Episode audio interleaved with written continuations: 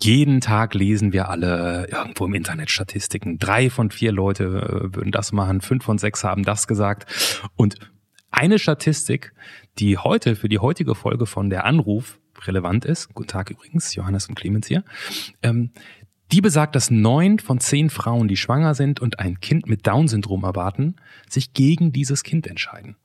Und in der heutigen Folge kriegt eine Frau, die sich dafür entschieden hat, also quasi die zehnte, ähm, bei uns eine Stimme. Das ist Jenny. Sie erzählt, wie das emotional für sie war, ähm, von dieser Diagnose zu erfahren, wie Menschen darauf reagiert haben, wie heute ihr Alltag ist mit einem Down-Syndrom-Kind. Ähm, mich hat das von zwei Seiten persönlich sehr berührt. Eine Seite erzähle ich in der Folge, die andere Seite würde ich nach dem Abspann nochmal erzählen, weil sie nicht in die Folge reingepasst hat, also unbedingt dranbleiben. Ähm, aber es wird trotz diesem Thema Down-Syndrom nicht nur äh, Bier ernst, weil wir mussten auch ein bisschen lachen bei ihrer Arbeit. Äh, das ist eine Kombination aus Fernsehen und... Und Kirche, kann man einfach mal so sagen. Und Gott.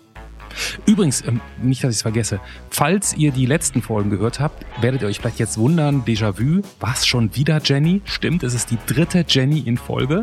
Ähm, wir können nichts dafür. Also ihr könnt euch hier auch gerne bewerben, wenn ihr äh, Clara, Petra, Susanne, Sibylle oder wie auch immer heißt, äh, liebe Damenwelt. Ihr müsst nicht Jenny heißen, aber ähm, hier kommt jetzt die dritte, äh, seit wir aus der Sommerpause zurück sind. Ein völlig unbekannter Mensch und ein Gespräch über das Leben und den ganzen Rest. Der Anruf, Folge 52. Das 47. Chromosom. Mit Johannes Sassenroth, Clemens Buchholz und mit. Hi, hier ist Jenny. Hallo Jenny, willkommen in deiner Folge von Der Anruf. Da ist Clemens Hallo. in Berlin Hallo. und hier ist Johannes in Frankfurt. Grüß dich. Hi Clemens. Hi Johannes. Du bist, glaube ich, die am energischsten rangegangen ist mit Hi und so weiter, so als ob, ähm, weiß nicht, als, als ob du den Anruf, naja, jeder erwartet den Anruf. Arbeitest du Frage. Radio? Wäre wäre deine Standardfrage. Ach so, nee, aber ich spreche, also auch für Geld. ah. genau. Das, deshalb dieses energische Hallo. Wir sind auf die ganzen anderen Buchstaben und Wörter gespannt, die du noch kannst. Okay. Und fang einfach an, ne? da wir dich nicht kennen und du uns äh, wahrscheinlich maximal durch diesen Podcast kennst, fangen wir einfach an mit unserer ersten Rubrik und unseren Fragen bei der Erstkontakt. Okay. Der Erstkontakt. Jenny, wie alt bist du? 38. Jenny, wo wohnst du? In Köln. Was ist dein Beruf? Äh, ich bin Schauspielerin, Sängerin und Moderatorin. Und auch Sprecherin manchmal. Kann man dich kennen? Hat man dich wo gesehen beim Moderieren? Mm, mm, vielleicht nicht unbedingt. Ah, ich war ein Kind. Es ist nicht bei mir. Ja, es ist, es fragt nicht nach, Terminschwierigkeiten, das ging nicht anders. Ah ja, okay. Aber, aber schläft friedlich vor sich hin, ne? Es war jetzt nur im Traum, hoffen wir. Nee, nee, es spielt, aber dann ist es glücklich. Okay, auch gut. Stell dir vor, wir könnten es möglich machen, dass du mit einer beliebigen Person deiner Wahl reden könntest, egal ob diese Person lebend oder tot ist. Mit wem würdest du dich gerne mal hinsetzen auf ein Glas Wein oder ein Wasser oder ein was auch immer?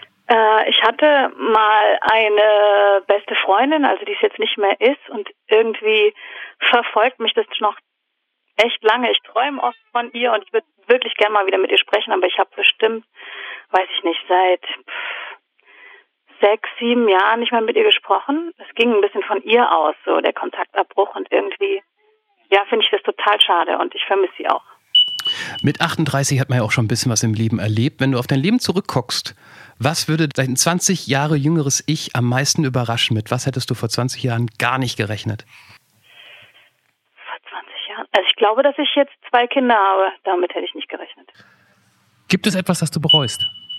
Mm, Wenn ich, ich weiß nicht, manchmal denke ich mir heute, ich wäre gern früher ein bisschen netter gewesen zu manchen Menschen in der Schule. Ich glaube, ich war nicht immer so nett.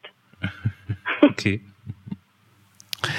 Ähm, stell dir vor, es ist Nacht, stell dir vor, du stehst draußen romantisch mit deinem Mann am Himmel und da ist eine Sternschnuppe und du kannst dir was wünschen. Ich wünsche mir, mm, das klingt so doof, ne? Aber Gesundheit für meine Kinder auf jeden Fall und irgendwie für meine Eltern und alle Angehörigen so.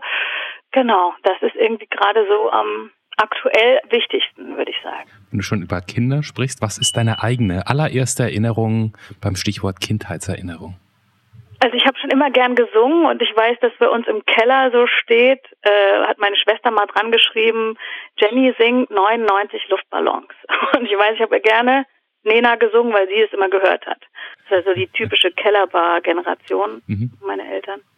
Vielleicht habt ihr die ja auch noch zu Hause. Die im Hobbyraum steht. Genau. Ähm, welches Kompliment sollte man dir unbedingt mal machen?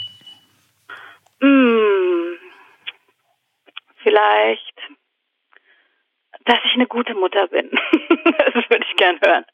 Manchmal ist man da ein bisschen frustriert, wenn die Kinder einen, weiß ich nicht, so auslaugen und mitnehmen und äh, man überhaupt gar keine Zeit hat. Wir kommen gleich zur intimsten Frage, nachdem wir hier so ein bisschen nur rumgeplänkelt haben. Eine Frage, die eigentlich immer ins Schwarze trifft und die dich charakterlich wahrscheinlich gut beschreiben kann. Kennst du einen richtig guten Witz und wenn ja, welchen? Ja, ja, vor der Frage hatte ich schon Angst. Äh, ich muss auch gestehen, ich habe einfach mal geguckt, was ich so witzig finde, weil legitim. ich kenne eigentlich nur welche, die, die man gar nicht mehr so witzig findet und früher mal erzählt hat. Äh, treffen sich zwei Eisbären in der Wüste, sagt der eine zum anderen, boah, hier, die müssen echt einen harten Winter haben, überall gestreut. die fand ich ganz süß. Nehmen wir doch gekauft. ähm Wolltest, weil wir jetzt so oft über Muttersein und Kinder gesprochen haben, wolltest du nie Mutter sein? Oder hast du einfach vor 20 Jahren noch nicht über Muttersein nachgedacht? Warum, hatte ich, warum würde das dein 20 Jahre jüngeres Ich am meisten überraschen? Mm, also ich bin äh, ein Scheidungskind auch und äh, meine Mutter ist ziemlich früh ausgezogen und deswegen fand ich Ehe schon erstmal immer schwierig. Da dachte ich immer, nee, ich werde nie heiraten. Und dann, ähm, ja, Kinder, ich weiß nicht, so als Freiberufler und Künstler, da ist es immer total schwierig gewesen. Ich habe immer gesagt, ach, in drei Jahren, in drei Jahren, in drei Jahren. Und irgendwie denkt man, boah, ich muss beruflich erstmal an einen Punkt kommen, wo ich mir das leisten kann. Und deswegen habe ich bestimmt so am Anfang meiner Karriere und auch mittendrin, es klingt so, als wäre ich jetzt am Ende, aber wo ich dann schon ein bisschen weiter war, immer gedacht, ah nee, das geht nicht, das geht nicht ich weiß nicht, ob ich das hinkriege. Und irgendwann war das Gefühl dann doch da, ach ja, okay, dann probiere ich es halt mal. Was heißt denn, ich kenne das eigentlich immer nur andersrum, dass man selber sagt, ich bin vielleicht zu Hause früh ausgezogen. Du hast gerade gesagt, deine Mutter ist früh ausgezogen? Mhm. Die ist ausgezogen, da war ich neun. Und war das meistens, also vielleicht bin ich jetzt ein bisschen klischeehaft in meiner Denke, aber ganz oft bleiben ja die Kinder, glaube ich, beim, bei der Mama. Ja. Und du bist bei deinem Vater groß geworden. Genau. Äh, ich kann es dir gar nicht sagen. Meine Mutter ist halt, hat halt entschieden auszuziehen und sie ist dann weg gewesen und dann, also ich weiß nicht, warum sie jetzt nicht gesagt hat, sie nimmt mich unbedingt mit. Ehrlich gesagt habe ich sie das nie so gefragt. Mhm. Mm, aber ich, da wo ich aufgewachsen bin, da hatte ich eben ein Haus, da bin ich zur Grundschule gegangen, da waren meine Freunde, meine Hobbys. Also das okay. war schon okay, da zu bleiben, wenn ich, wenn du mich jetzt mhm. fragst. Und du bist auch mit deiner, ihr seid auch weiterhin in Kontakt gewesen. Ja, ich habe sie gar nicht so oft gesehen. Also im Nachhinein würde ich sagen einmal im Monat, aber so ganz genau kann ich es gar nicht mehr sagen, weil ich die Zeit, weiß ich nicht, ich erinnere mich tatsächlich da nicht mehr so gut dran, weil ich es wahrscheinlich auch nicht so wollte. Das heißt, dein Vater steht dir heute wahrscheinlich näher als deine Mutter, oder? Äh, eigentlich ja, aber mittlerweile, seitdem ich selber Kinder habe, ist unser Verhältnis wieder besser und ähm, sie ist einmal im Monat hier in Köln und hütet die Kinder ein bisschen und ist da. Und seitdem ist es auch besser weil es anders wahrscheinlich, also ich, kenn, ich, ich kannte diese Angst, die du gerade erwähnt hast, ja. als Freiberufler, äh, kriegt man das hin mit Kind und ähm, man ist ja dann raus aus dem Job, gerade als Frau, nach zehn Monaten oder neun Monaten, je nachdem, wie viel Auszeit man nimmt, dann bucht einen ja niemand mehr, weil ja sind ja so viele andere da und ja, man ja. hat absurde Arbeitszeiten vielleicht. Also wir würden es auch nicht ohne Großeltern hinbekommen, ähm, weil wir am Wochenende mal arbeiten oder, Arbeit, oder abends äh, zu Zeiten, wo kein, kein ähm, Babysitterzeit hätte. Sowas, ja, ja.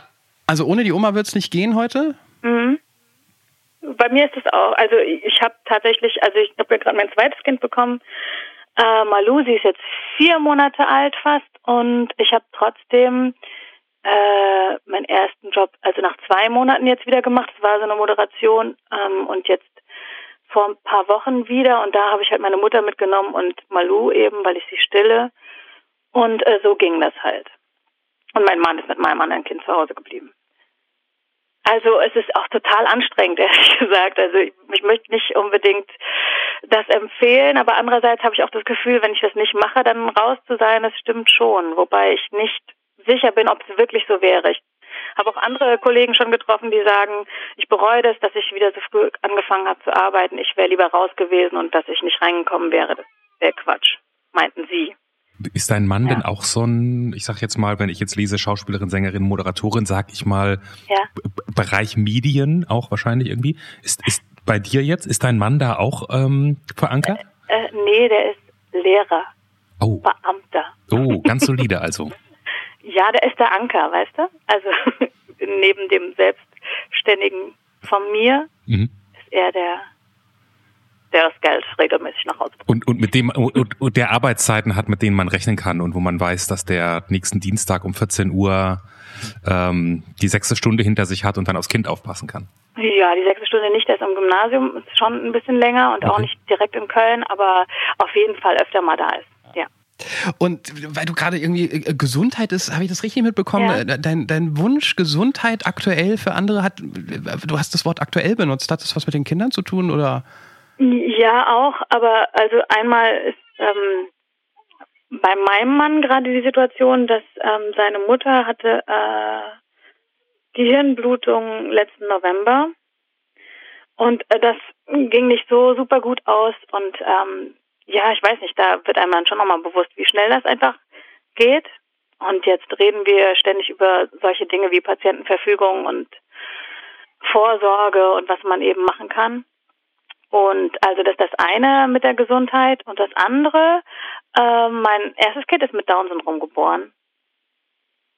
Und äh, das ist jetzt nicht, man kann jetzt nicht Gesundheit so im richtigen Sinne sagen, das ist ein Gendefekt. Mein Kind ist nicht krank, deswegen ich kann sagen, er ist gesund, aber trotzdem, äh, wenn man Down-Syndrom hat, hat man eben das Risiko, bestimmte Krankheiten öfter zu bekommen. So. Und da wünsche ich mir natürlich, dass mein Sohn so wenig wie möglich davon abkriegt.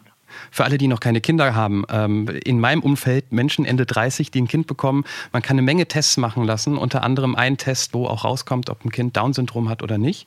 Ähm, haben wir nicht gemacht? Habt ihr das gemacht? Wusstest du vor der Geburt, dass, dass dein Kind Down-Syndrom haben wird? Ja, wusste ich. Also ich habe ähm, aber ihn eigentlich nicht speziell da testen lassen. Also ich habe keine Nackenfaltenmessungen machen lassen, Einfach weil ich da nicht da war, da war ich auf Malle und habe gar gearbeitet in der Zeit, als ich äh, schwanger war. Und dachte, ah nee, da bin ich eh nicht da. Und komm, das machen wir auch nicht. Und dann haben wir ganz kurz darüber gesprochen, äh, was machen wir, wenn unser Kind behindert wird? Ach, naja, egal, kriegen wir schon hin. Das war so ein ganz kurzes Tür- und Angelgespräch. Ich weiß nicht, Johannes, du hast Kinder, ne?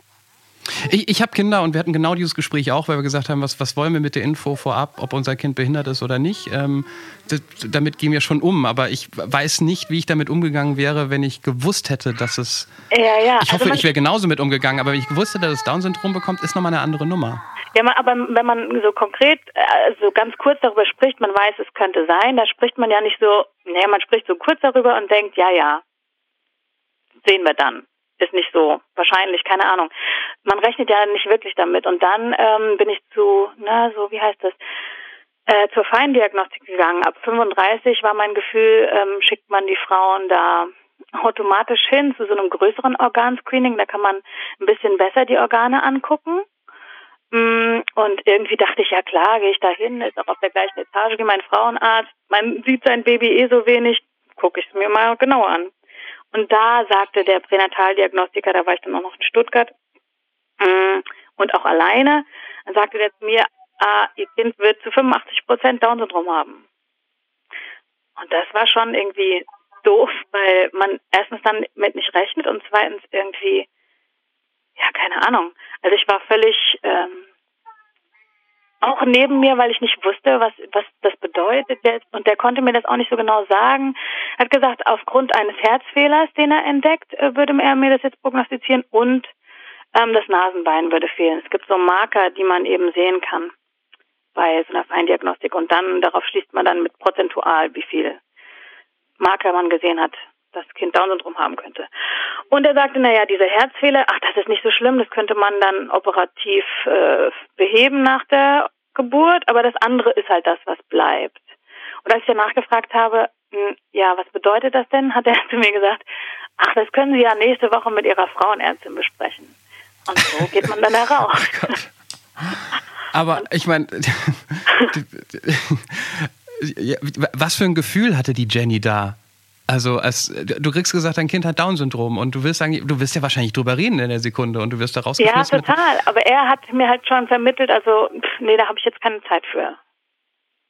Beziehungsweise, ach nee, er sagte noch, das ist noch eine wichtige Information eigentlich, er sagte noch zu mir, äh, sie müssen das Kind auch nicht bekommen, weil neun von zehn Frauen entscheiden sich dagegen.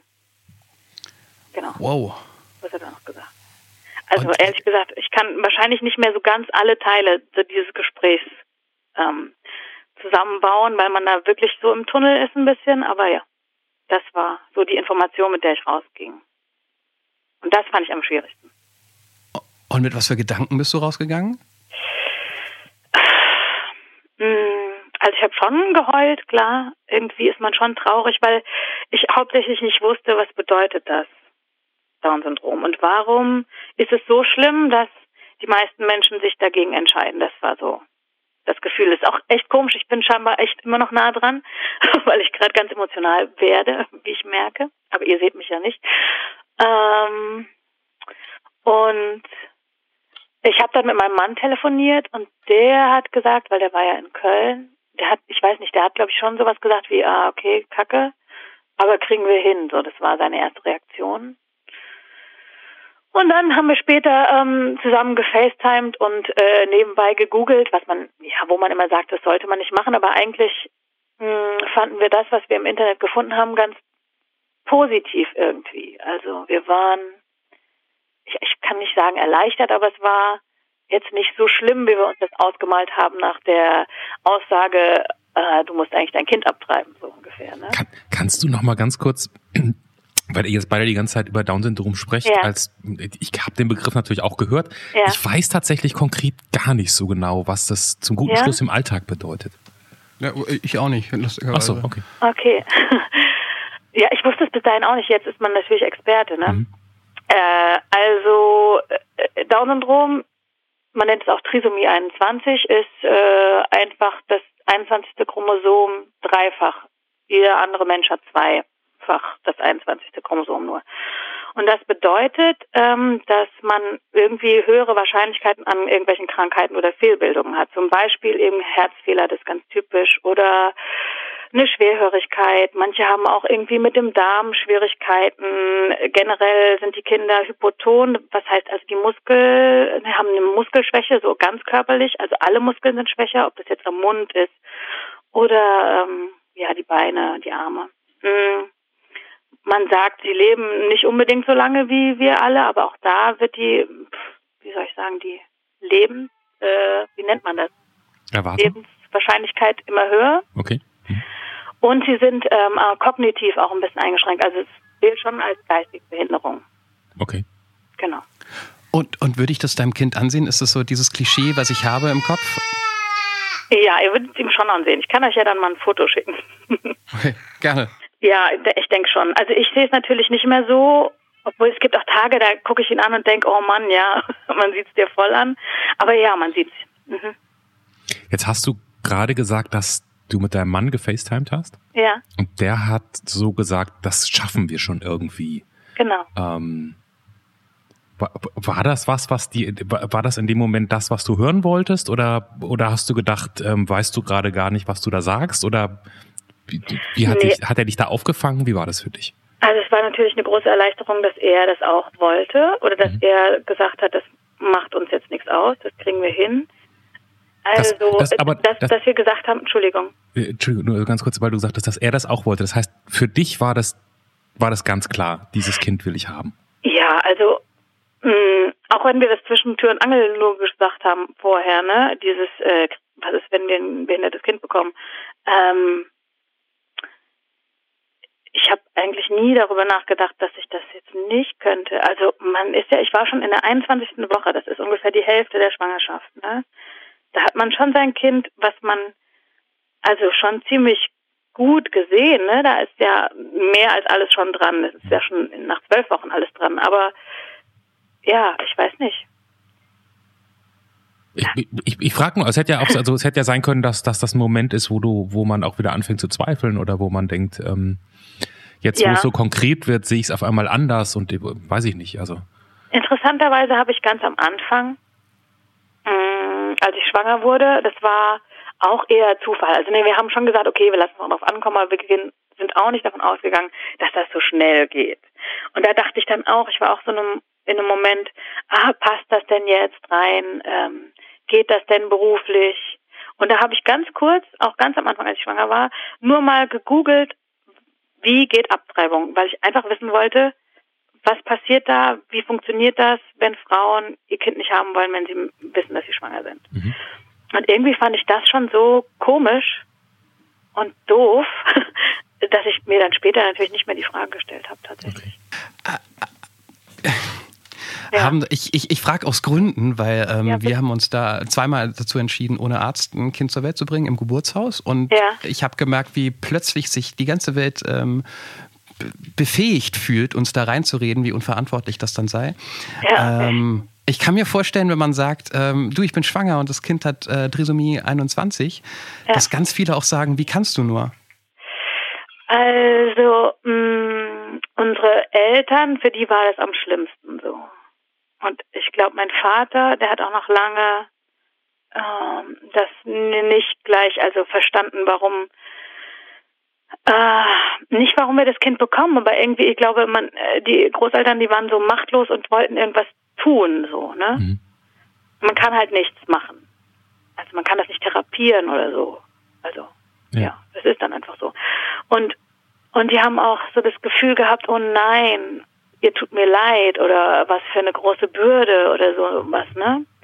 Das war so deren Schmerz. Und im Nachhinein muss ich sagen, ich fand es total gut, dass ich, dass ich das vorher wusste oder dass wir das vorher wussten, weil mh, mm, wir dann, man trauert da schon, man trauert schon irgendwie um, weiß ich nicht, das Idealbaby. In der letzten Folge, die ihr hattet, das fand ich so lustig, ihr habt doch irgendwie gefragt, ähm, äh, Ach ja, wie das Wunschbaby aussehen sollte. Genau, wenn ich das irgendwie per Fragebogen machen könnte, ne?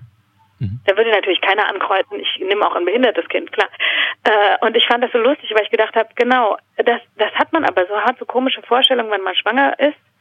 Dann kriegt man immer erzählt sowas, ja, ach, ähm, dein Kind wird bestimmt mal bla bla, keine Ahnung, auch mal Sänger oder Physiker oder ähm, also man hat irgendwie Vorstellungen davon, wie das Kind werden soll. Und wenn du dann das äh, eben nicht erfüllt bekommst, dadurch durch so eine Diagnose, dann trauert man schon erstmal. So kann ich sagen. Und dadurch, dass wir das aber vorher wussten, hatten wir Zeit bis dahin, bis zur Geburt. Und dann ist aber Matti, so heißt mein Sohn, mm, eben ganz schön empfangen worden und konnte ganz normal zur Welt kommen, ohne dass man danach getrauert hat. Dann war er einfach da, wie jedes andere Kind auch. Ich glaube, wenn man die Diagnose danach bekommt, dann trauert man eben, wenn das Kind da ist und alle anderen wissen dann nicht, wie man dich ansprechen soll. Wisst ihr, was ich meine? Mhm. Und so wussten alle schon Bescheid und ich hatte das Gefühl, dass viel mehr Leute Anteil an seiner Geburt genommen haben, dass wir viel mehr Briefe und Geschenke und keine Ahnung bekommen haben, als wenn die die Diagnose erst dann gehört hätten. Ja, ja. Waren alle, alle gut vorbereitet sozusagen durch euch? Ja, ich hatte auch ähm, das einfach so gemacht. Ich hatte tatsächlich ein YouTube-Video dazu gedreht, mhm. Weil mir das ein Bedürfnis war, darüber zu reden. Und ähm, ich in Deutschland, also keine wirklichen Videos gefunden habe. Man guckt ja schon, ob man irgendwelche Videos dazu findet, wenn man so eine Diagnose bekommt. Und die meisten sind tatsächlich irgendwie aus den USA oder England oder woanders auf jeden Fall her, die positiv sind. In Deutschland, finde ich, sind die äh, Berichte über Behinderung oder Menschen mit Down-Syndrom immer ein bisschen, wie soll ich sagen, so betroffen. Beginnt dann immer mit irgendwelcher melancholischen Musik und die erzählen dann, ah, sie hat erfahren in der Schwangerschaft, bla bla, dass das Kind behindert sein würde, ein Riesenschicksalsschlag und das Leben änderte sich, bla und so weiter. Also und nichts war mehr wie vorher, das stimmt, aber es ist natürlich auch einfach, weil man Kinder gekriegt hat. Jetzt, also du hast jetzt, du, du Nochmal ja. von, Entschuldigung, muss, muss mich kurz sammeln. Wann hast du dich entschieden, dieses YouTube-Video zu machen? Vor oder nach der Geburt? Ah, ähm, äh, nach der Diagnose. Nach also, der Diagnose. Und ich das, weiß nicht, so zwei Wochen danach oder so. Okay. Und das hast du in erster Linie für deine Familie gemacht oder wolltest du wirklich ein öffentliches Statement sozusagen setzen? Mm, also lustigerweise wollte ich sowieso Videos machen, weil ich eben schwanger war und dachte, hey, jetzt ist man schwanger und ähm, wird vielleicht nicht mehr so gebucht als Moderator und ähm, es war auch tatsächlich so, dass ein paar Sachen mir dann abgesagt haben, weil sie gesagt haben, ach, wir wollen nicht, dass du schwanger bist oder wir glauben nicht, dass du das kannst im ersten Jahr mit deinem Kind dann ähm, weiterdrehen. Und dann dachte ich, ach, um irgendwie sichtbar zu bleiben, dann mache ich halt selber was. Und das sollte erstmal eben um das Thema gehen, selbstständig und schwanger und selbstständig und Kind und wie kriegt man das hin. Und dann habe ich aber die Diagnose bekommen, dann habe ich gleich im ersten Video darüber gesprochen. Und, und, dreht sich der, der YouTube, oder gibt es gibt's nur dieses Video oder gibt es auch einen Channel dazu? Es gibt mittlerweile einen Channel, ja. Der, der, der sich ich plus eins. Bitte? Nochmal? Ich plus eins heißt der. Ich plus eins, okay. Und, und da machst du jetzt regelmäßig, gibt es da Videos von dir? Genau, und zum Teil eben auch äh, mit Matti, einfach um, weiß ich nicht, zu zeigen, dass Down-Syndrom gar nicht so furchtbar ist. und dass man das hinkriegt und dass das eigentlich echt alles total gut gelaufen ist. Und kommt das an? Was kriegst du da? Wie, wie was kriegst du Reaktionen? Äh, ja, erstaunlicherweise kam das besser an, als ich gedacht habe. Ähm, wobei es auch viele Leute gibt, die einfach sagen, äh, süßes Baby oder süßes Kind, so. Und dann gibt es auch Menschen, die äh, kommentieren sowas wie, ähm, dein Kind ist voll hässlich, hättest du lieber abgetrieben. Das gibt's auch, aber die meisten. Warum, warum sind solche Leute unterwegs? Und warum, also, ja, egal. Ich glaube aber, das kann man, äh, das ist ja, also, man kann ja alles posten, ne? Du kannst ja, ja. auch eine Hand von dir posten, dann sollte sagen, Leute, halt, du hast die hässlichste Hand der Welt. Das ist, das ist irgendwie so ein Automatismus, glaube ich, ne? Das versteht man irgendwie nicht. Genau. Also, äh, das lösche ich eigentlich auch nicht, lasse es stehen, einfach weil ich mir auch denke, dass das, weiß ich nicht, nicht dazugehört, aber tatsächlich einfach unsere Gesellschaft irgendwie abbildet. Und ähm, es gibt aber viele Leute, die mir schreiben, mh, hm, weiß ich nicht, meine Bekannte hat das auch oder mein Kind hat das auch und ich finde es toll, dass du das zeigst oder irgendwie äh, Menschen, die auch die Diagnose bekommen, die haben mir schon viel geschrieben und irgendwie hat es ihnen auch geholfen. Und ich würde eigentlich gerne mehr Videos machen, weil scheinbar der Need größer ist, aber tatsächlich mit zwei Kindern komme ich gerade nicht so dazu. Es ist also ein sehr realistischer YouTube-Channel, in dem wenige Videos erstmal mal drin sind. Ja, ne, ähm, ne? dann einmal dauert es drei Monate, einmal dauert es sechs Monate, manchmal dauert es nur einen Monat, genau. Aber dann sag laut den Namen, damit wir es, ähm, oder Ach, die Leute, die sich für interessieren, auch angucken können. Hat sie? Ja. Achso, Entschuldigung, da war ich. Aber mach, mach gerne nochmal. Ja, ja, ja, sag, sag's nochmal laut. Sagt euch einfach nochmal, da heißt ich plus eins. Jetzt haben wir so viel über, über die Diagnose, über die Schwangerschaft und ja. so weiter gesprochen. Ähm, wie sieht denn jetzt, also, oder, oder, du möchtest nicht drüber reden, weil du denkst, eigentlich ist es eine Selbstverständlichkeit und wir sollten nicht mit drüber reden, aber wenn Doch, du drüber reden magst, wie, wie, sieht der Alltag aus mit einem Down-Syndrom-Kind?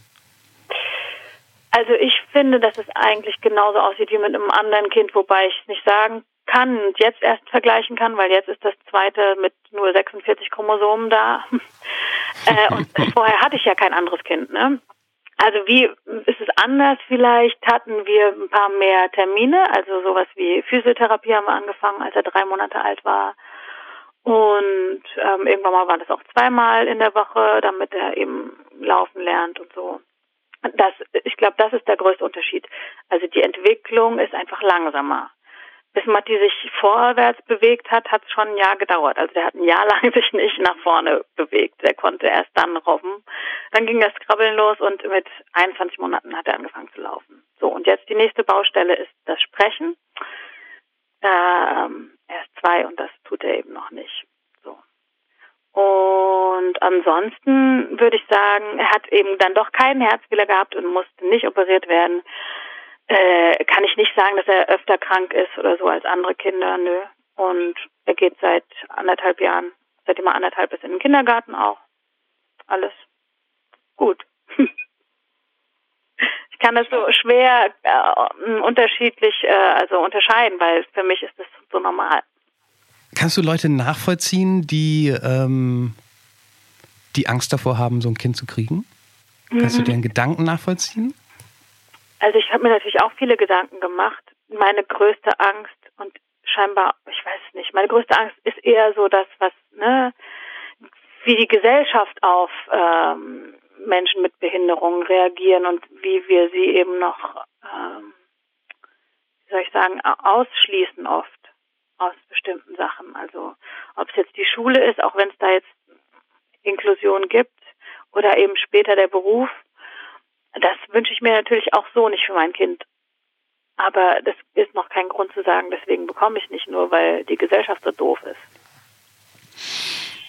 Ich muss ja, also ich finde es interessant, mit dir zu reden, ähm, weil ich muss zugeben, ähm, meine zweite Tochter ist ähm, ich habe schon mal erwähnt hier in dem Podcast, die, die, die, Dysmelie ist das neue Fremdwort, was ich gelernt habe durch meine Tochter, weil sie hat eine Handfehlbildung. Ähm, sprich, die, Hand, die Hände sind einfach, die Finger sind sehr, sehr klein und die Hand ist klein und sie kann die auch nicht benutzen. Und als sie auf die Welt kam und ich das zum ersten Mal gesehen habe, weil wir es vorher nicht wussten, man sieht das vorher nicht. Und ich sage im Nachhinein, zum Glück wussten wir es nicht, weil wir hätten uns nur einen Kopf gemacht ähm, und es bringt ja gar nichts. Sie ist ja kerngesund.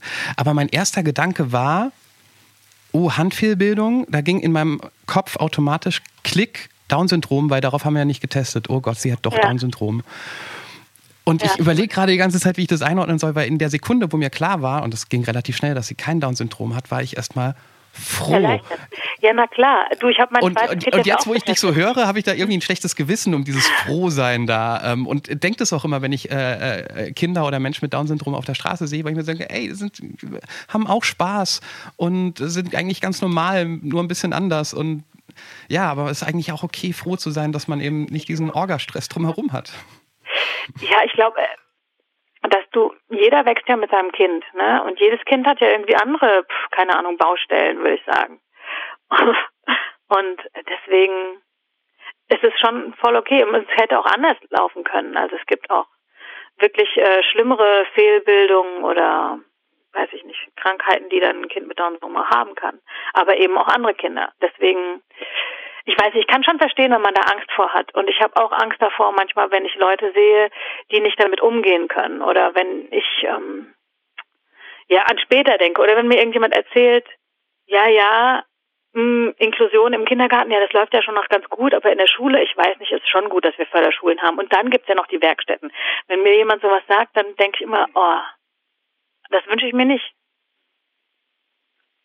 Ich weiß nicht. Also das ist was, was ich richtig doof finde daran. Aber es ist kein Grund zu sagen, ich gehe nicht damit um. Ja, ja. Ich finde es auch gut, dass du so offen damit umgehst, weil es gibt ja offensichtlich, wie du sagst, äh, einen großen Bedarf ähm, an Menschen, die eine ähnliche Entscheidung getroffen haben wie du und einfach nur ja mal vielleicht genau das Gleiche von anderen Leuten hören müssen, um, um froh zu sein, weil kein Mensch, der das nicht erlebt, äh, als, als Mutter oder Vater, kann dir einen schlauen Satz dazu sagen. Ja, ja, ja. Aber trotzdem, also ich kann schon, also Menschen, die jetzt zu mir irgendwie sagen vorher, äh, ich lasse das testen, weil ich könnte das nicht so wie du, das finde ich schon schwer. Also ich kann, kann die natürlich so in der äh, Entscheidung lassen, aber ich tue mir schwer, dann mit denen darüber zu reden. Weil ich das Gefühl habe, okay, du würdest jetzt dich gegen mein Kind entscheiden. Dabei ist es ja natürlich nicht mein Kind, aber ihr wisst, was ich meine, oder? Ja, ja. Hm. hm. Es ist schwer, von dem Thema runterzukommen, ne, Clemens? Aber, aber Matti geht's gut, er ist glücklich, alles, alles super. Ja, ja, ja, ja, ja. Es gibt, es gibt keine gute Überleitung. Außer, ich meine, wenn du keine Frage mehr hast, Clemens, dann können wir einfach Gong machen und sagen, wir machen ein anderes Thema. Harter Cut, wie du so schön sagst immer. Gong. Gong. Gong. Aber es war spannend, darüber zu reden. Total.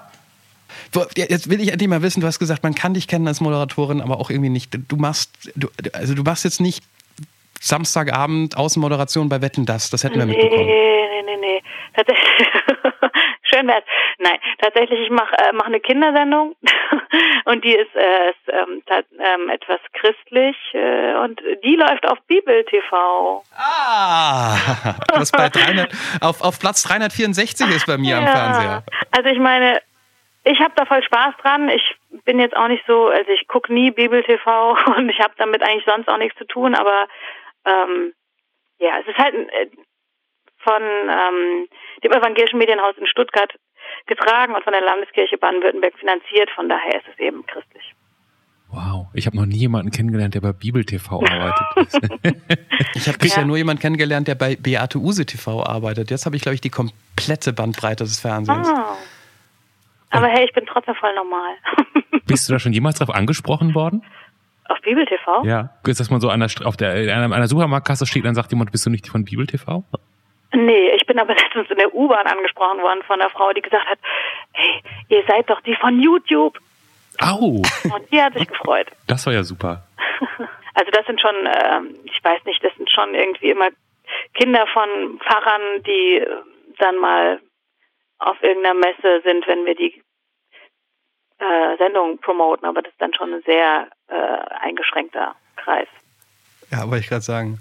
Muss, muss man, wenn man für Bibel TV arbeitet, also ich, ich arbeite ja auch in den Medien, ich mache Radio ähm, und öffentlich-rechtliches Radio, dann muss man sich schon manchmal so kurz gedanklich sortieren. Ähm, also nicht, dass wir von Merkel irgendwelche Anweisungen bekommen, was wir sagen dürfen oder nicht, aber ähm, klar, du kannst es nicht einfach dich politisch äußern. Ähm, das dürfen wir nicht. Ähm, oder du weißt, du solltest jetzt nicht irgendwie Alkohol gut, super gut hoch jazzen, weil das passt jetzt nicht dazu. Oder Fuck Ja, aber es sagen. ist ja eine Kindersendung, von daher komme ich eigentlich nicht auf so Themen. Aber also musst du es auch nie nachdenken, hu, ist das jetzt ähm, äh, protestantisch genug oder äh, muss ich aufpassen oder so? Das ist, ist, ist nee, das drin hat in eigentlich die. Redakteurin und die Autorin von dem äh, immer schon vorher gut durchgedacht. Also eigentlich nicht, nee. Und, und nur mal so, damit man so eine Idee bekommt, was, was, was passiert dann in so einer Sendung? Okay, es, also es geht zum Beispiel tatsächlich um ganz normale Themen, äh, wie, was war das letzte, was wir gedreht haben, Chemie. Da ging es um Chemie, also überhaupt gar nicht christlich. Das Einzige, was dann da christlich ist in der Sendung, es gibt eine Maus, die führt durch die Sendung und die hat immer so eine so eine Bibelstelle, die sie dann vorstellt und da ist so ein, so ein Bibelcomic dahinter und ähm, es wird dann am Ende gebetet, während wir dann essen. Also es wird gekocht, gebastelt, gespielt, experimentiert und am Ende gegessen. Es sind immer drei Kinder in der Sendung, mit denen ich spiele und so weiter. Und genau. Also eigentlich ist es gar nicht so dolle. Okay. Und Moment mal, die haben, die haben, ich meine, Kindersendung Maus. Ja. Kann das sein, dass sie sich da was abgeguckt haben? Ich bin da nicht so in der Szene, aber da, da, da habe ich doch schon mal, da gibt es doch ein anderes Format. Die Maus sieht ganz anders aus. Es gab vorher eine Zeitschrift, die hieß Benjamin und ich weiß nicht, die ist glaube ich schon 30 Jahre alt oder so und die hat halt eine Maus. Okay. Okay. Ich kann, ich, ich habe keine Ahnung, wo das jetzt herkommt. Okay. Also du, du du bist ja sozusagen tatsächlich eher in der Moderatorenrolle. Du hast jetzt nicht vorher schon Ich habe da sonst nichts mit zu tun. konzeptionell dich mit auseinandergesetzt und bist dann auf die Idee gekommen, da diese, ich lass uns Mäuse probieren, das läuft ganz gut bei Kindern. Genau. nee. Und ähm, ich meine, ich glaube, das ist eine Sendung, die man auch moderieren kann, ohne jetzt total gläubig zu sein, weil das ja prinzipiell Werte sind, die da vermittelt werden oder Inhalte, die hinter denen man ja auch irgendwie stehen kann. Aber bist du gläubig?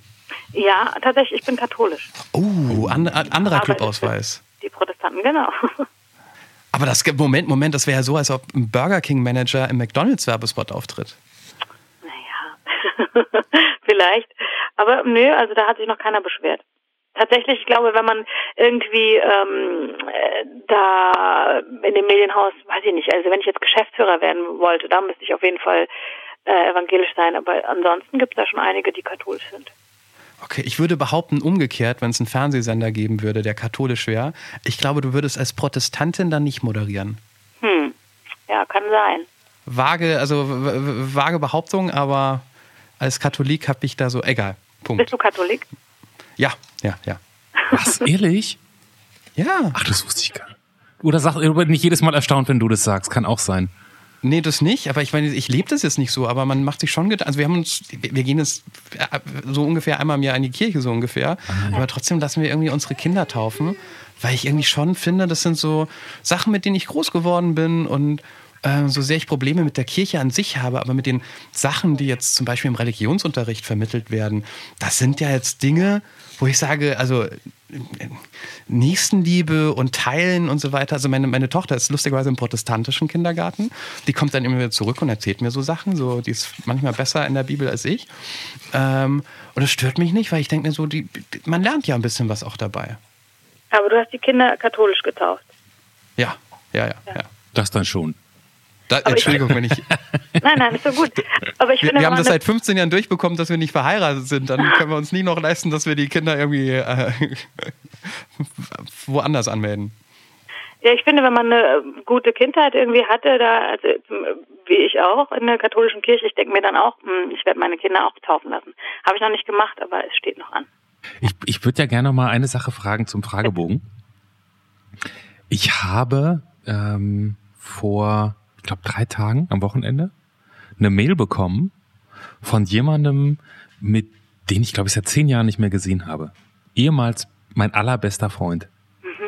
Und ich glaube, ich habe das so ein bisschen out raus, wie sagt man, wie sagt, äh, ausklingen lassen, ausfaden wollte ich gerade sagen. Ähm, weil wir irgendwann woanders gelebt haben und ich habe so viele von diesen Freundschaften gehabt, die so auf lange Distanz laufen, wo man sich zweimal im Jahr so updatet und ich habe mich dann irgendwann gefragt, was fange ich damit eigentlich an? Ähm, und jetzt weiß ich gerade gar nicht, soll ich mich da nochmal melden oder nicht? So, ich weiß gerade, weil der mich jetzt angeschrieben hat und meinte Mensch und so lange her und so weiter und so fort. Du bist genau in der umgekehrten Situation. Du hast geschrieben, da gibt's diese Freundin. Ja. Ähm, was, was willst du von der, frage ich mal. Was will ich von der? Hm. Also warum, wenn du sagst, die, die würde ich eigentlich gerne wieder sprechen? Äh, was will ich von der, kann ich tatsächlich gar nicht so sagen. Einfach um, mich mal wieder austauschen. Jetzt haben wir beide Kinder auch und sie hat drei, ich habe zwei. Ich finde es einfach äh, schade, wie das auseinanderging. Und N nämlich wie? mh, hm, ich habe mit äh, meiner Band auf dem Geburtstag ihres Mannes gespielt Mhm. und davor noch auf der Taufe von ihrem Sohn. Und beides Mal war es schon irgendwie nicht mehr so, dass sie, ich fühlte mich irgendwie nicht richtig behandelt tatsächlich, ehrlich gesagt. Wurde, war so mein Gefühl, ah, ich bin da jetzt nur als Dienstleister und nicht als Freundin mehr. Mhm. Und ähm, so war dann auch unser letztes Gespräch irgendwie. Sind wir dann so auseinandergegangen. Ich habe gesagt, ah, okay, jetzt haben wir heute nicht so viel Zeit gehabt, darüber, also einfach uns auszutauschen und zu quatschen. Und dann hat sie nur gesagt, ja, stimmt. Und dann haben wir Tschüss gesagt, das war's. Und dann Ja. haben wir nie wieder uns gehört. Und, du, und du weißt nicht, warum sie diese, woher diese Distanz kam? Ich tatsächlich weiß ich nicht genau, nein. Also wir haben da nie drüber geredet mehr. Nee. Okay. Das ist dann so eine, so eine Zurückweisung, wo man in dem Moment gar nicht direkt nachhaken möchte vielleicht, oder? Ja, also ich habe es nicht so genau verstanden. Und irgendwie äh, träume ich tatsächlich einfach echt oft von ihr. Mhm. Und dann ist sie wieder dann da und dann denke ich, ach ja, eigentlich würde ich mich gerne mal wieder mit ihr austauschen. Wenn du träumst von der, Mhm. was, was, was träumst du denn da? Äh, manchmal, manchmal machen wir einfach Sachen zusammen und das ist dann einfach so, wie als wäre es wie immer. Dann ist sie so da, wie früher. Oder äh, tatsächlich, es geht um die Freundschaft und wir haben irgendwie Streit. Und, und ist, ähm, ist es eine Unmöglichkeit, die nochmal zu kontaktieren oder wüsstest du, wo die steckt? Ja, ich weiß, wo die wohnt. Die wohnt ja noch da, wo ich aufgewachsen bin. Okay.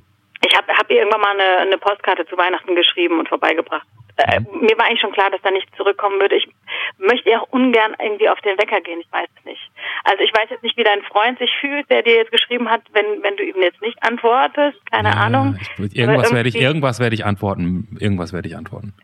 Also ich habe jetzt nichts erwartet, aber ja, ich weiß nicht. Also das heißt, Lass du, äh, das heißt, du hast durchaus einen Kontaktversuch irgendwann unternommen und der Ja. ist, der ist gänzlich unbeantwortet geblieben. Genau. Ja, okay, dann, dann hat man es zumindest versucht und kann nachher sagen, ich, ich habe auf meiner Seite nochmal angeklopft und wenn die Tür nicht aufgeht, kann man dann halt auch niemanden zwingen, ne? Genau. Ah. Vielleicht kommt ihr ja, vielleicht, vielleicht kommt ihr ja irgendwann noch dahin. Also manchmal, ich habe gerade auch so eher das Gefühl bei meinem, bei meinem Freund, dass ich dem eher schreiben möchte, dass, dass mir das, glaube ich, im Moment gar nicht so wichtig ist, dieser, diesen Kontakt wieder aufzufrischen, aber dass ich nicht sagen möchte, dass, dass das nicht in drei Jahren so sein kann. Ich weiß nicht, ob das doof ist. Ich muss mir das nochmal zu Ende überlegen. Ah, Das wundert, mich- das wundert mich von dir, sowas zu hören, dass du nicht weißt, was du antworten sollst. Also du bist ja, Entschuldigung, du hast einen Podcast, du weißt, wie man kommuniziert, oder? Was soll denn das heißen? Was impliziert denn, wenn man einen Podcast hat? Nein, also da hat man, ich- ah, da hat man ja die ganzen Lebensantworten und, und mh, genau. Nein, das nicht, aber ich meine, ich, ich, ich persönlich kenne dich ja und alle anderen wissen ja auch, dass du, dass du jemand bist, der einfühlsam sein kann, wenn er will und zuhören kann. Und ich meine, du kannst dem, ein bisschen interessiert sie doch auch, was, was der so macht, oder? Nicht? Das ist, das ist jetzt, glaube ich, eine ganz andere Geschichte. Da müsste ich Okay, ja meinen eigenen gut. Anruf kriegen, den ich, also, und dann können wir da vielleicht mal Aber hingehen. Mal man, gucken. man kann doch ganz easy sowas beantworten und so, so ein klein bisschen Kontakt ermöglichen und das verläuft sich dann wieder im Sande, weil man irgendwie keinen Termin. Also das, das kann man doch Naja, heutzutage, aber wenn ich das gerade als Freiberufler. Wenn ich das mache, dann kann ich es auch sein lassen, weißt du? Also wenn ich so ein bisschen Ja. Kontakt, so, also entweder, aber gut. Ich, Ja, also ich hätte jetzt gesagt, irgendwie, ich würde mich eigentlich gerne einmal treffen und sagen, weiß ich nicht, man trifft sich auf einen Kaffee irgendwie und dann merkt man ja, habe ich was zu sagen oder gar nicht und dann lässt Ja. es halt. ja, ja, ja, ja. aber so ist eigentlich auch nur, nur, nur ehrlich, wenn man sich aus den Augen verloren hat und den Kontakt sucht und die andere Person sagt, nö, dann hat man es versucht, man weiß, woran man ist. Also dann gib ihm wenigstens eine ehrliche Antwort und sag ab.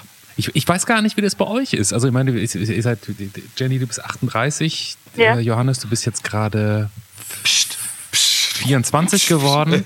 40. Ähm, wenn ihr jetzt, so- ich habe mit Leuten, wie man so schön sagt, von früher, Ja. ich habe noch genau mit zwei Menschen Kontakt und es hat nur damit zu tun, der einzige Grund, warum das so ist und die, der Kontakt ist auch echt wichtig, weil wir irgendwann vor 20 Jahren wussten, wir gehen alle in verschiedene Richtungen. Wir haben einen geschlossenen privaten Blog eröffnet, in dem wir bis heute immer wieder unser Leben reinposten. Ähm, und das war ganz wichtig, also um richtig zu wissen, was passiert bei denen und immer wieder mal so Updates und Gedanken zu bekommen. Alle anderen Menschen habe ich, ich sag jetzt mal, verloren. Vielleicht Und das macht ihr dann zu dritt, oder was? Genau, da greifen wir zu dritt drauf zu und dann schreibt immer jeder was rein und so ist Passwort geschützt. Ähm, und das ist ganz toll. Und alle anderen Menschen, sozusagen, wie man so schön sagt, von früher habe ich verloren. Äh, habt, habt ihr noch so groß, groß Kontakt zu, ich sag mal, alles, was vor 18 lag? Also ich habe auch nur so zu zwei, also eigentlich richtig regelmäßig zu einer Person Kontakt und ansonsten so zwei, drei, je nachdem, wenn ich mal zu Hause bin. Ich komme aus so einer Stadt, wo irgendwie viele zu Hause geblieben sind oder wieder nach Hause kamen nach dem Studium. Mhm. Genau. Und ähm, ja. Und, und, und, und weil dir das, also sozusagen, man könnte jetzt ja auch noch, noch versucht haben, zu vielen Leuten Kontakt, weil das die wenigen sind, mit denen das funktioniert hat oder dir wichtig waren oder? Ja, irgendwie waren die mir am wichtigsten, ja genau. Okay. Und, und eigentlich dachte ich, diese eine Freundin würde mir da auch noch dazugehören, aber das ging eben nicht mehr. Okay. Und, und Johannes, nur aus Interesse, hast du noch mit, mit sozusagen den. Also es gibt wenige von früher, mit denen ich Kontakt habe. Also eigentlich nur noch von ganz früher eine. Ähm, bei der melde ich mich auch viel zu selten. Aber wenn man sich da meldet, ist immer irgendwie so ganz nett. Und ansonsten habe ich, ich bin eh nicht so der Mensch mit verdammt vielen Freunden. Aber die, die es ähm, äh, die es quasi überdauert haben, die Zeit, die sind mir auch wichtig und da arbeite ich auch dran. Und manchmal ist es ja gar nicht so einfach, sich zu sehen, aber das kriegt man schon hin. Aber so von ganz früh habe ich auch wirklich nur, nur eine eigentlich. Meint ihr, das liegt daran, weil man, weil man sich beruflich so anders äh, entwickelt hat? Weil hat man Nee, jetzt glaub- eher Freunde, die, weiß ich nicht, aus dem gleichen beruflichen Umfeld kommen? Ich, ich naja, das, was ist Huhn und was ist Ei? Ich glaube, es liegt einfach daran, dass man in bestimmten Lebensabschnitten ja auch anders sein kann. Ne? Also du hast mit 15, 16, 17 andere Interessen als mit 27. So, und deshalb hast du mit 15, 16, 17 die Leute um dich rum, die ähnliche Interessen haben und die ähnlich drauf sind. Und dann verlässt du plötzlich vielleicht die Stadt, in der du groß geworden bist und du studierst und bist woanders und merkst, wow, das und das und das ist noch möglich. Und die anderen denken, entdecken andere Sachen und verändern sich vielleicht auch dadurch. Und man hat halt auch nicht mehr so viel Zeit, um alles zu pflegen und so läuft sowas aus, aus dem Rud, aus den, aus den Augen, meine ich. Und dann ist man plötzlich Ende 30 und hat einen Job und natürlich hat man dann Freunde aus der Gegend, wo man wohnt oder vielleicht aus der Branche, wo man arbeitet, weil die vielleicht auch verstehen, was man macht und was für Sorgen man hat. Ja. Ich finde ja auch, dass, dass ich habe heute viel weniger Freunde als früher, Anführungszeichen. Der Kontakt ist aber heute viel intensiver zu den Menschen. Und ist mir auch viel wichtiger. Also man hat ja vielleicht auch so ein bisschen über die Zeit die Leute gefunden, ähm, die, die, naja, mit denen man so ein bisschen durchs Leben gehen will, ne? Also jetzt mal unabhängig von, von Beziehungen noch. Ja. Ja, wenn man nicht oft umgezogen ist, dann schon. Ja. Bist du oft umgezogen?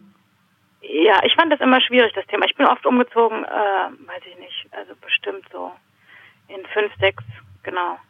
In vier, fünf Städten war ich, Mhm. genau. Und dann ähm, jetzt auch nochmal, als ich schwanger war, bin ich dann von Stuttgart nach Köln gezogen, zu meinem Mann eben.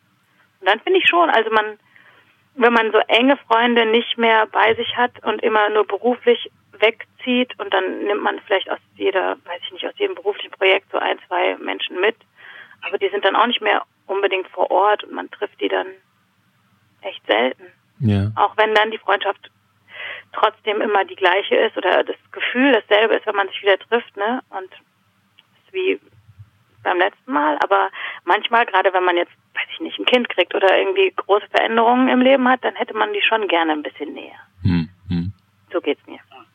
Immer, immerhin haben wir noch so ein, ich bin jetzt ja auch irgendwie, habe viele Freunde in Amerika und ich finde es da immer so erstaunlich, wie diese Menschen ohne mit der Wimper zu zucken, irgendwie so von einer Stadt in die nächste ziehen und, und, und dieser Freundeskreis und diese Community, in der man lebt, ganz plötzlich gar keinen Wert hat. Also so, ich, ich habe noch nie jemanden von denen gehört, ich ziehe doch nicht weg wegen meiner Freunde zum Beispiel. Und ich finde, das ist bei irgendwie mal aber, aber hatten die dann keinen Kontakt irgendwie, die Freunde, die du kennst? Zu naja, schön halten die irgendwie Kontakt halt, ne? Und so ein bisschen Facebook und so, aber eigentlich kann man sich auch in die Haare schmieren. finde, es ist dann irgendwie auch irgendwie, kriegt eine, eine Oberflächlichkeit, finde ich. Und ich finde, dass das hier, hier in, in, in, zumindest in Deutschland, so wie ich das erlebe, hat das immer noch einen viel größeren Wert. Also ähm, Freunde und Freundschaften und ähm, auch wenn die woanders wohnen, meinst du? Ja, und auch wenn man nur wegzieht, dass einem das irgendwie, dass einem das schwerfällt oder dass man, dass es vielleicht auch Leute gibt, die sagen, ich ziehe nicht weg, weil mir meine Freunde so wichtig sind oder mein Umfeld so wichtig ist.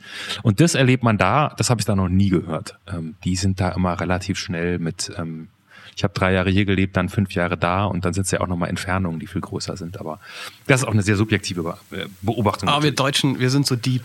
Wir sind so deep. Wir sind so deep. Genau. Echt, ey. Okay. Mensch, Jenny. Ja. Sage ich einfach mal immer so, wenn ich das Gefühl habe, wir kommen zum Ende. Mensch. Ähm, erstens mal absurd, du bist die dritte Jenny in, in kurzer Zeit, die wir hier in der Anruf haben. Ja. Reiner Zufall, aber wo waren die Jennys vorher? Wo kommen sie plötzlich her? Keine ich weiß Ahnung. es nicht. Das ist der Sommer, der, der Jenny-Sommer. Der Sommer, Sommer der Jennys. Ähm. Ähm, bevor ich meine Tochter noch weiter hochwerfen muss, damit sie nicht irgendwie in die Aufnahme reinschreit, ähm, kommen wir zum Ende und sagen Dankeschön für die. Ähm, ja, genau, Lili. Ähm, für die offenen Antworten und für das sehr, sehr nette Gespräch. Und wie kann man schöner Dankeschön sagen als mit einem selbstgemalten Bild? Ja. Und deinen Wunschfarben natürlich. Okay. Ähm, ich hätte gerne so blau, gelb, rot, grün. Blau, gelb, rot, grün. Okay.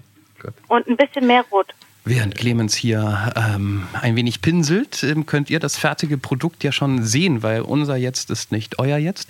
Geht einfach zum Beispiel auf der Anrufpodcast.de, dort ähm, auf die Folge klicken und ihr könnt gleich gemeinsam mit uns interpretieren, was das ähm, Bild von Jenny bedeutet. Oder ihr seht das Bild gerade eh die ganze Zeit, wenn man es bei Spotify hört. Man, man kann uns ja überall hören mittlerweile. Es gibt uns bald wahrscheinlich auch auf Kassette oder so. So, Klappe zusammen und freue mich dann, wie immer, Johannes, auf deinen ersten Eindruck, wenn ich dir über Kamera dieses Bild zeige.